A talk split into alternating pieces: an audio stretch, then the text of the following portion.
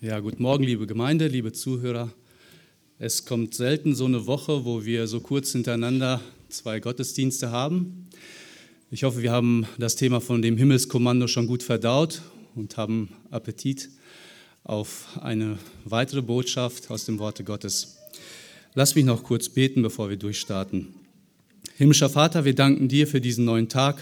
Danke, dass du uns allen Gesundheit gegeben hast, soweit die Fähigkeiten, hier hinzukommen, die Möglichkeiten. Auch bitten wir dich um Gnade, dass du unsere Herzen öffnest und dein Wort zu uns reden lässt, dass du verherrlicht wirst durch diesen Gottesdienst. Amen.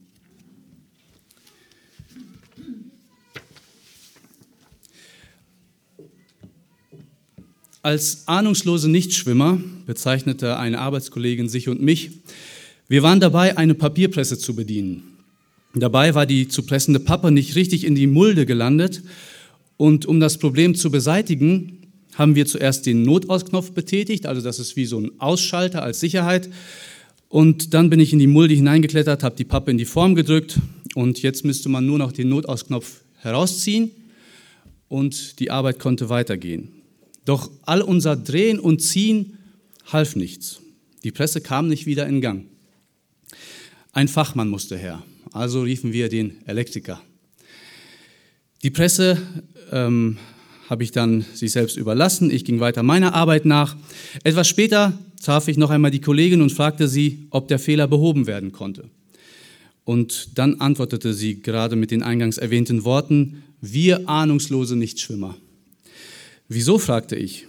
Ja, der Elektriker kam, zog einmal etwas kräftiger und schon lief die Presse wieder. Also theoretisch wussten wir das, haben wir beide auch schon mal bei anderen Knöpfen gemacht, hat immer funktioniert. Aber hier in diesem Fall war es etwas anders. Und das ist sehr häufig der Fall, dass wir Dinge praktisch ausprobieren müssen, um zu verstehen, wie etwas funktioniert, wie etwas geht. Bleiben wir noch kurz bei dem Thema Schwimmen. Viele von uns haben irgendwann mal einmal das Schwimmen erlernt. Aber wer von uns hätte es hinbekommen, wenn man dafür nur Trockenübungen gemacht hätte?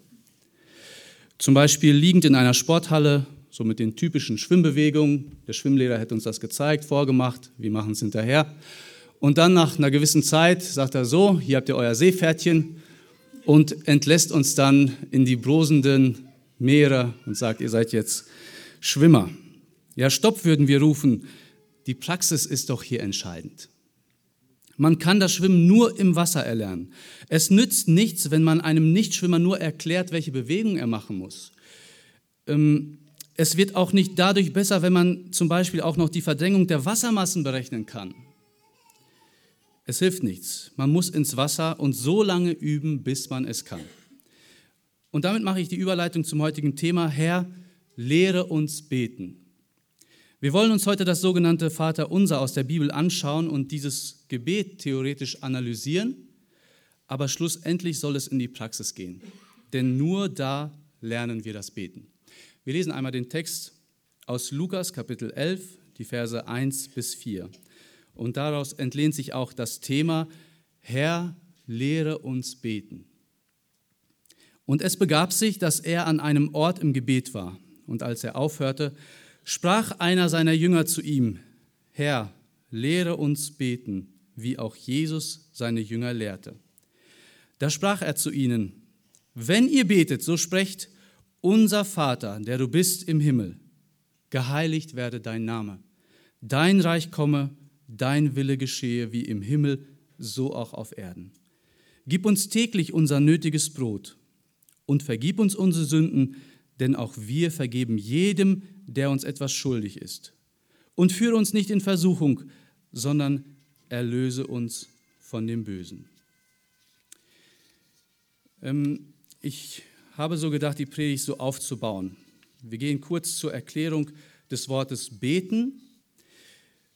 Dann betrachten wir kurz den Kontext und aus dem Bibeltext nehmen wir drei Punkte. Erstens Jesus der Beter, zweitens das entscheidende Beziehungsverhältnis und Punkt 3 ist unter A und B aufgeteilt. Zuerst kommt Gott und danach kommen wir. So dass wir eine kurze Übersicht haben. Wir wissen, wo wir uns in der Predigt befinden. Und ich hoffe, für die nächsten 45 Minuten sind wir gewappnet und haben genug Kraft, dem durchzustehen. Okay, wie gesagt, bevor ich auf den Kontext etwas eingehe, lass uns eben klären, was man unter Beten versteht. Selbst das Wort Gebet kommt aus dem altdeutschen Begriff Gibet und ist eine Wortbildung zu bitten. Also ursprünglich einfach damit gemeint Bitte. Aber beten im biblischen Sinne ist weitaus mehr, als dass wir nur immer Gott um etwas bitten, bitte, bitte, bitte, sondern es bedeutet, es ist ein Reden mit Gott, ihm Ängste, Sorgen, aber auch schöne Dinge mitzuteilen. Einfach Gemeinschaft mit ihm zu haben, in einer Beziehung mit Gott zu stehen. Grundsätzlich sind wir als Menschen zu Anbetern geschaffen. Das heißt, wir können gar nicht anders als anzubeten. Gott hat Adam nicht geschaffen, weil Gott ihn nötig hatte. Gott erschuf ihn zu einem ganz bestimmten Zweck. Und zwar, damit er, das heißt Gott, geehrt wird. Der Mensch ist als Abbild Gottes geschaffen. Wenn es auf einem öffentlichen Platz in einer Stadt eine Statue eines berühmten Königs, Künstlers oder Soldaten gibt, dann ist diese Statue dazu da, um diese Person zu ehren. Wenn Gott beschließt, diese Erde mit acht Milliarden Menschen zu bevölkern, dann können wir vermuten, dass er sich selbst ehren will. Er hat den Menschen als sein Abbild geschaffen. Jeder Mensch ist ein lebendiges Abbild Gottes und gibt schon allein auf diese Weise Gott die Ehre. Aber nur teilweise geben Menschen Gott die Ehre, indem sie ihn anbeten. Der in Sünde gefallene Mensch betet leider sich selbst an. Aber alle Menschen sind Anbeter. Anbetung liegt somit in den Genen des Menschen. Allerdings ist die Ausrichtung entscheidend. Von Geburt an heißt es eigentlich immer nur ich, mich, meiner, mir. Wir kennen es, wissen, wie der Satz endet, nicht wahr? Aber durch den lebendigen Glauben und der Wiedergeburt wird daraus ein Du, deiner, dich und nur dir, Herr, gebührt die Ehre. Es findet eine Substitution, also ein Austausch statt. Gott tauscht den Herrscher aus. Unser Ich muss in den Tod und Jesus Christus besteigt seinen rechtmäßigen Thron. Und erst dann, erst dann kann wahre Anbetung stattfinden. Kurz zum Kontext. Jesus war auf seiner langen Reise nach Jerusalem. Es wird uns in Lukas 9 Vers 51 berichtet. Es geschah aber, als sich die Tage seiner Wiederaufnahme in den Himmel erfüllten und er sein Angesicht entschlossen nach Jerusalem richtete, um dorthin zu reisen, da sandte er Boten vor sich her. Also, wir haben jetzt letztens Himmelfahrt gehabt. Das, dieses Ereignis geschieht vor der Himmelfahrt. Es sollte sich noch erfüllen. Und jetzt richtet sich Jesu in Richtung Jerusalem. Es ist aber noch ein weiter Weg bis dahin. Und auf diesem Weg geschehen noch einige Dinge. Es ist noch einiges an Arbeit vor dem Herrn. Und er erledigt sie auch. Zum Beispiel finden wir kurz darauf, dass Jesus die 70 Jünger aussendet. Sie sollten vor ihm hergehen und die Städte, die Völker oder die Menschen darauf vorbereiten, wo Jesus bald vorbeikommen wird. Er sollte angekündigt werden. Als die Jünger wiederkommen, freuen sie sich über ihre Macht, ja, die Dämonen sind uns untertan, sagen wir. In deinem Namen konnten wir sie austreiben. Und Jesus macht hier eine Korrektur. Er weist die Jünger auf das große Vorrecht hin. Er konzentriert ihre Freude auf das einzig Entscheidende, nämlich darauf, dass ihre Namen im Himmel geschrieben sind. Direkt im Anschluss finden wir, dass ein Gesetzesgelehrter sich zu Jesus naht und ihn fragt, wie er das ewige Leben bekommen kann. Und Jesus weist ihm auf die Prioritäten hin, worauf es ankommt. Gott und den Menschen zu lieben, in dem Gleichnis vom barmherzigen Samariter. Und danach besucht Jesus mit seinen Jüngern Maria und Martha. Dort weist er Martha auf das Wesentliche hin, auf das gute Teil, was Maria erwählt hatte, nämlich Jesu Worte zu lauschen. Also aus all diesen einzelnen Stationen geht hervor, dass Jesus immer wieder so eine besondere Wegweisung macht. Schaut, darauf kommt es im Leben an. Und in diesem Kontext stoßen wir auf Jesu Gebetsunterweisung. Es geht in jedem äh, vorhergehenden Ereignis darum, dass Jesus auf die wirklich wichtigen Dinge im Leben und in der Nachfolge hinweist und so auch hier in dem Gebet Vater unser. Punkt 1. Jesus der Beter. Und es begab sich, dass er an einem Ort im Gebet war. In der Menge Übersetzung steht hier für einen Ort, dass er im Irgendwo war. Irgendwo im Nirgendwo. Also der Ort war nicht entscheidend fürs Gebet. Jesus betete öfters. Und gerade, dass der Ort unabhängig fürs Gebet ist, ähm, die Erklärung finden wir zum Beispiel in Johannes 4, wo Jesus die Begegnung mit der samaritischen Frau hat. Äh, sie sagt zu Jesus, hör mal, unsere Väter haben auf diesem Berg, auf dem Berg Garizim angebetet und ihr sagt, in Jerusalem sei der Ort, wo man beten soll. Also damals hat es wohl eine Bedeutung gehabt, da wo der Tempel war, dort wo Gott sich den Menschen offenbarte, da fand auch die Anbetung statt. Und Jesus brachte eine Veränderung. Er sagte, Frau, glaube mir, es kommt die Stunde, wo ihr weder auf diesem Berg noch in Jerusalem den Vater anbeten werdet. Aber die Stunde ist schon da, wo die wahren Anbeter den Vater im Geist anbeten werden. Denn der Vater sucht solche Anbeter. Gott ist Geist und die ihn anbeten, müssen ihn im Geist und in der Wahrheit anbeten. Und die Heilige Schrift berichtet uns von diesem neuen Leben im Geist. Zum Beispiel in Römer Kapitel 8 heißt es im Vers 15, denn ihr habt nicht einen Geist der Knechtschaft empfangen, dass ihr euch wiederum fürchten müsstet, sondern ihr habt den Geist der Sohnschaft empfangen, indem wir rufen, aber Vater. Und in der Wahrheit anbeten heißt offen und ehrlich vor Gott zu treten. Gott weiß ja sowieso alles. Er kennt unsere innersten Beweggründe. Ja, wir können anderen und uns selbst etwas vormachen, uns betrügen, aber Gott doch niemals. Aber auch noch eine zweite Bedeutung kommt hier zum Vorschein. Jesus selbst sagt, ich bin die Wahrheit.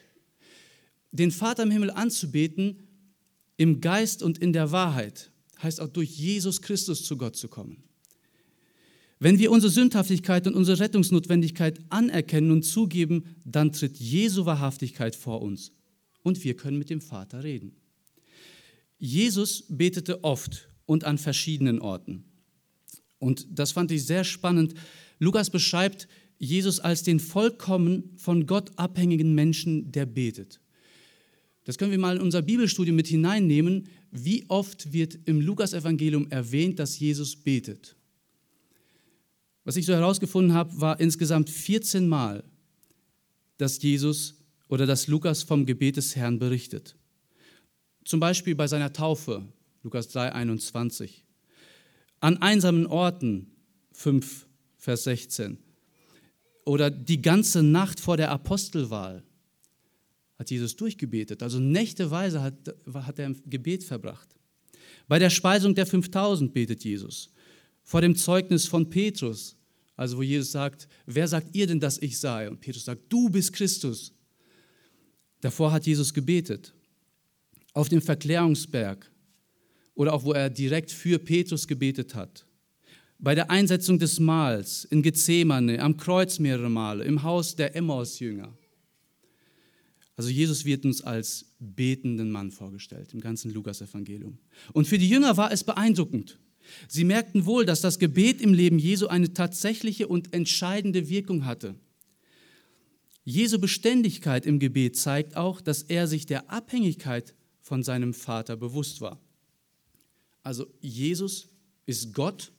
Jesus als Sohn Gottes brauchte so oft Hilfe und Rat von seinem Vater oder suchte auch nur einfach seine Gemeinschaft. Er, der vollkommene Mensch und vollkommene Gott, braucht so oft seinen Vater? Also Lukas winkt hier nicht nur mit einem Zaunfall, sondern mit einem ganzen Mammutbaum. Wie wichtig das Gebet für uns als unvollkommene Menschen doch ist, wenn Jesus schon so oft das Gebet nötig hatte. Ja, ist das denn wirklich so in unserem Leben, wenn wir hineinschauen? Wie wichtig ist für uns das Gebet und die Gemeinschaft mit Gott? Wie sieht unsere Prioritätensetzung aus? Sehen wir diese Notwendigkeit? Kann es nicht oftmals so sein, dass wir morgens aufstehen und dann müssen wir nur noch zusehen, dass wir fertig werden, dass wir an die Arbeit kommen, weil ja so viel Arbeit vor uns liegt. Es muss alles erledigt werden. Und wenn ich jetzt noch beten gehe, da tut sich ja nichts von alleine, oder? Und da zeigt sich oftmals schon so, wo unsere Prioritäten liegen. Und dann bekämpfen wir den ganzen Tag Symptome, anstatt Kraft uns von dem Herrn zu erbeten. um mit ihm durch den Tag zu gehen und sehen, worauf es im Leben ankommt. Wir haben Gott sehr, sehr notwendig. Während wir hier sitzen, laufen viele Prozesse in unserem Körper ab. Zum Beispiel die Schallwellen werden über das Ohr an das Gehirn getragen und dort hoffentlich verarbeitet und nicht durch Tagträumen ersetzt. Unser Gehirn ist zum Denken geschaffen und wenn wir unsere Gedanken nicht für das Wort Gottes gefangen nehmen, dann denken wir über irgendwas anderes nach. Es ist einfach so. Das Gehirn kann nicht anders. Es denkt. Dafür ist es geschaffen. Und da müssen wir uns ausrichten, konzentrieren. Das bedeutet auch Arbeit und Anstrengung. Unser Herz-Kreislauf-System zum Beispiel versorgt über die Blutbahn unseren Körper und unsere Organe mit lebensnotwendigem Sauerstoff. Unsere Lungen füllen sich automatisch mit Luft, ohne dass wir den Befehl geben. Ist das wirklich so? Und was ist, wenn Gott unsere Atmung oder unser Herz plötzlich ausschalten würde? Wir sind oftmals viel zu unsensibel dafür, um uns in jedem Augenblick darüber im Klaren zu sein, wie stark wir wirklich von Gott, dem Schöpfer, abhängig sind. Nochmal, nicht Gott braucht uns, wir brauchen ihn. Wenn der vollkommene Sohn Gottes den Vater so dringend nötig hatte, wie viel mehr wir?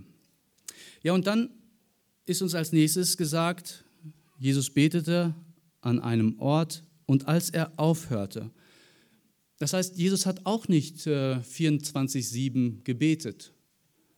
Er hörte auch mal auf.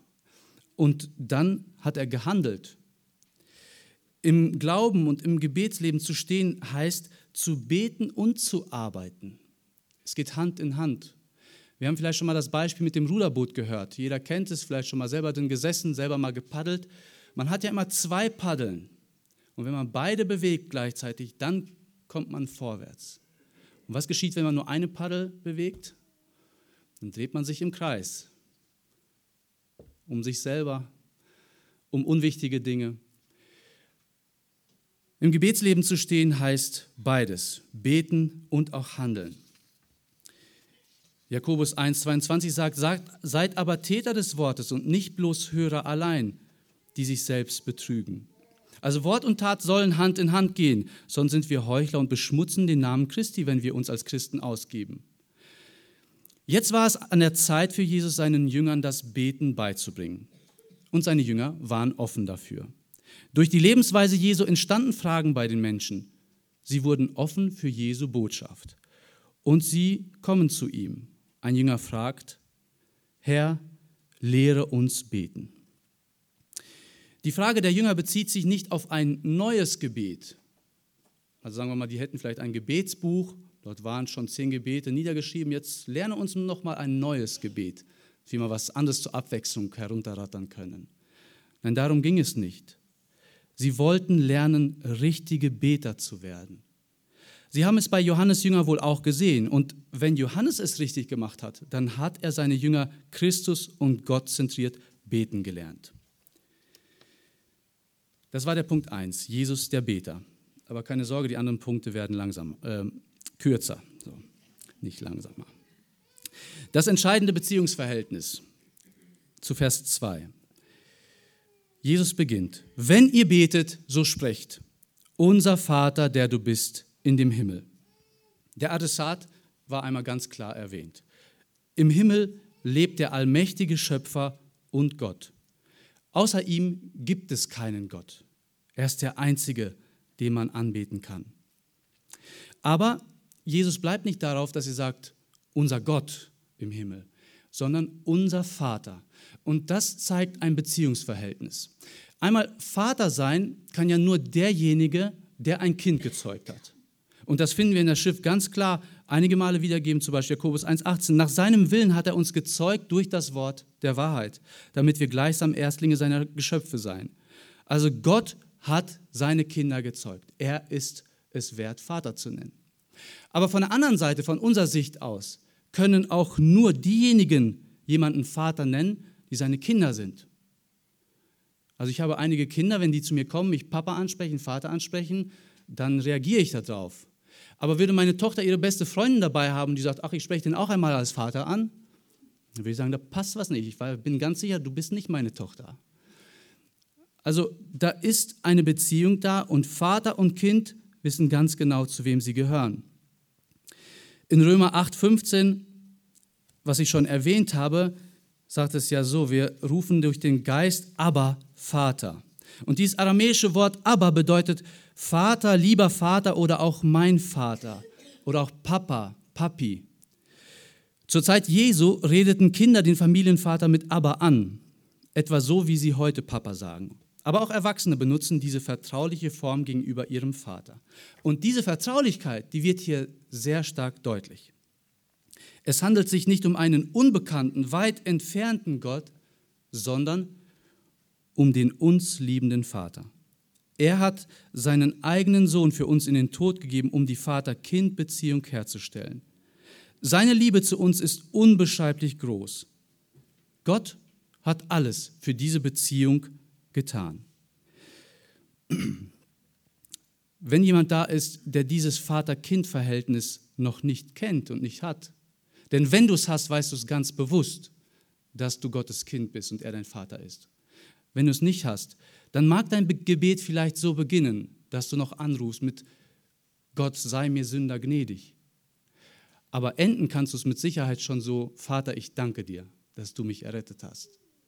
Gott stellt das richtige Beziehungsverhältnis her für das echte Beten, also für den echten Beter. Punkt 3. Zuerst kommt Gott. Jesus führt das Gebet weiter. Geheiligt werde dein Name, dein Reich komme, dein Wille geschehe, wie im Himmel, so auch auf Erden. Gott nimmt die zentrale Stelle auch im Gebet ein. Die Ausrichtung ist zu ihm hin. Die Gedanken kreisen um ihn. Geheiligt werde dein Name. Das bedeutet, seine Würde zu schützen und ihn angemessen zu verehren. Das hat wieder was mit dem Leben derer zu tun, die sich Christen nennen. Wo Menschen einander Schlimmes antun und das auch noch im Namen Gottes, das verunehrt Gottes Namen. Mit falschen Handlungsweisen verunehren wir unseren Vater im Himmel. Also wenn wir sagen, wir sind Christen, ich bin ein Kind Gottes, dann haben wir auch die Pflicht und die Verantwortung, so zu leben wie Christus. Es ist klar, mit unseren Fehlern und Schwächen, mit unserer Sündhaftigkeit kommen wir nie an den Herrn heran. Aber wenn ich Kind Gottes bin, dann will ich das tun, was mein Vater mir sagt. Ähm, und ich dachte an ein ganz praktisches Beispiel. Ich arbeite in einer Firma und die Firma hat einen Verhaltenskodex herausgegeben für alle Mitarbeiter. Das heißt, wenn ich in mich in der Öffentlichkeit zeige und mich identifiziere mit der Firma, wo ich arbeite, anhand des T-Shirts, da haben wir ein Logo drauf oder manche haben das beim Hemd. Also Menschen bringen mich in Verbindung mit dem Betrieb, aus dem ich komme. Dann habe ich mich ordnungsgemäß zu verhalten. Dann darf ich nicht alles das, was ich sonst in meiner Freizeit tun würde.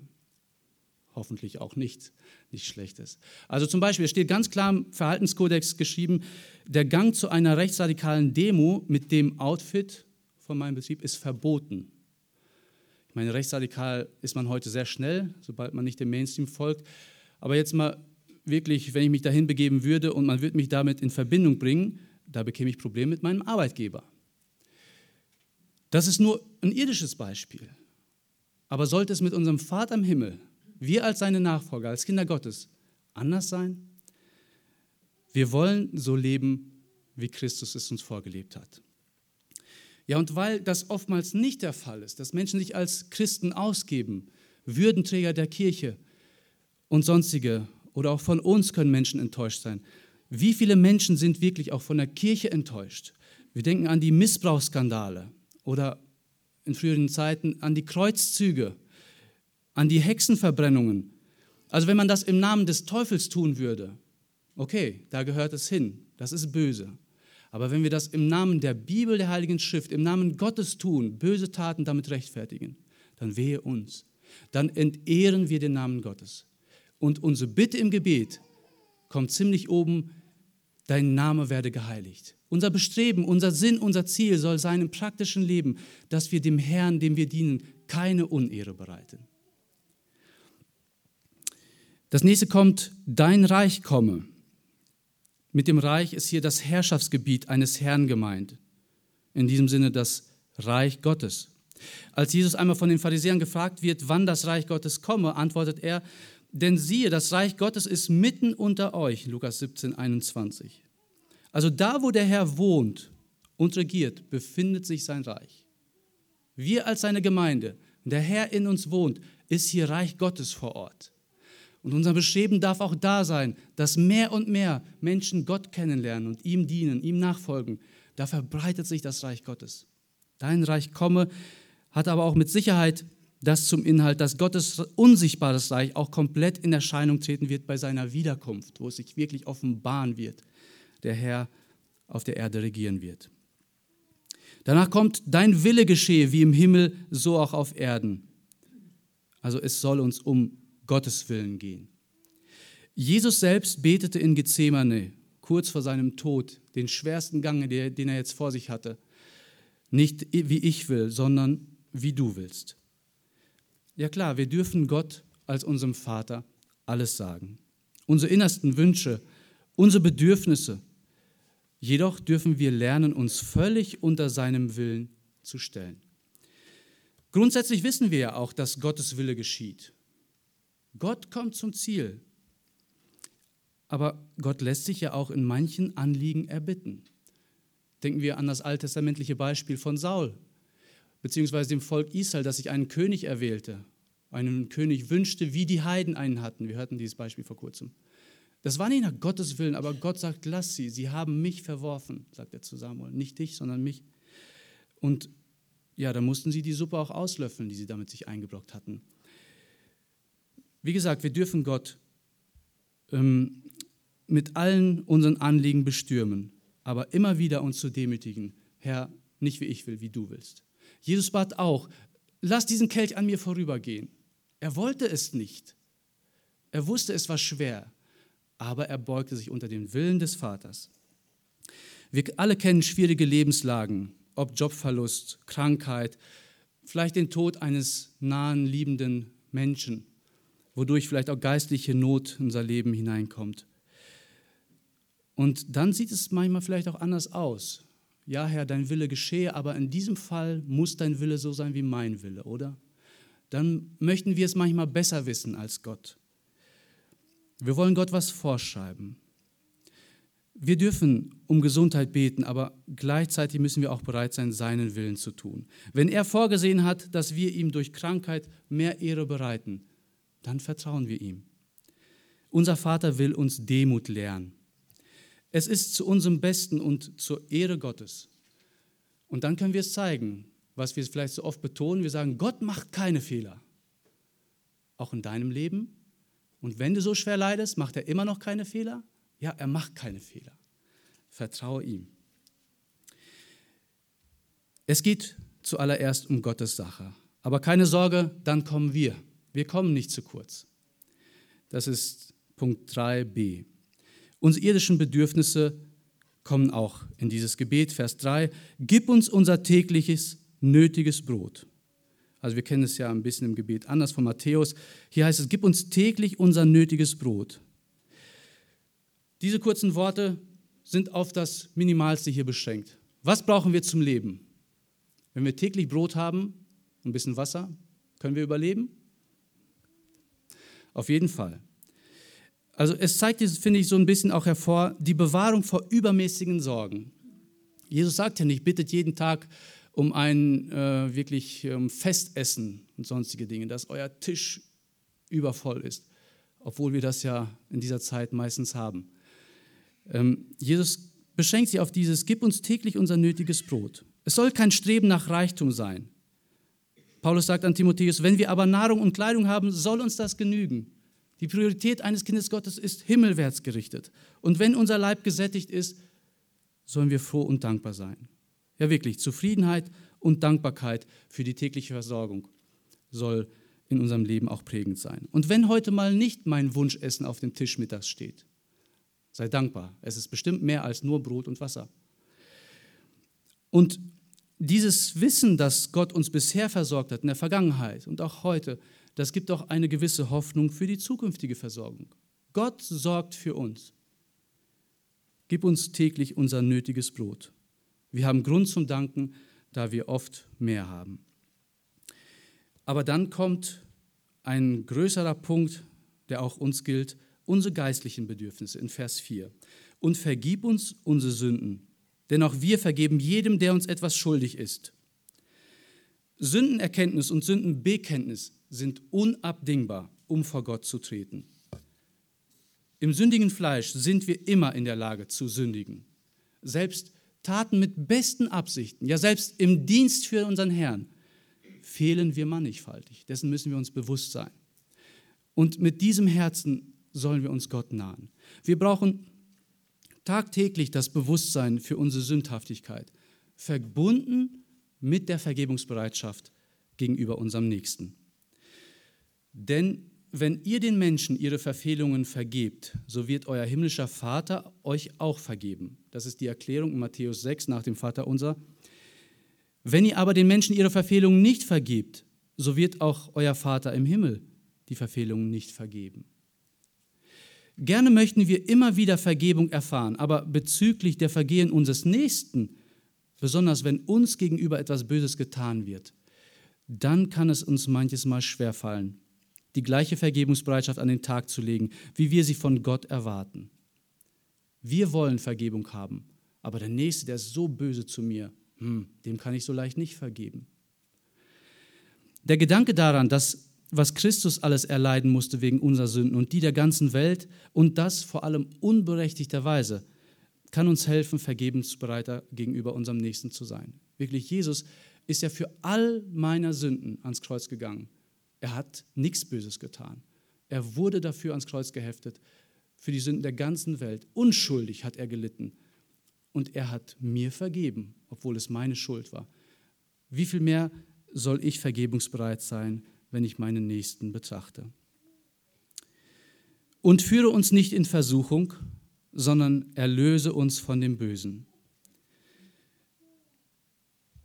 Jakobus stellt die Sache klar, niemand sage, wenn er versucht wird, ich werde von Gott versucht. Denn Gott kann nicht versucht werden zum Bösen und er versucht auch niemanden.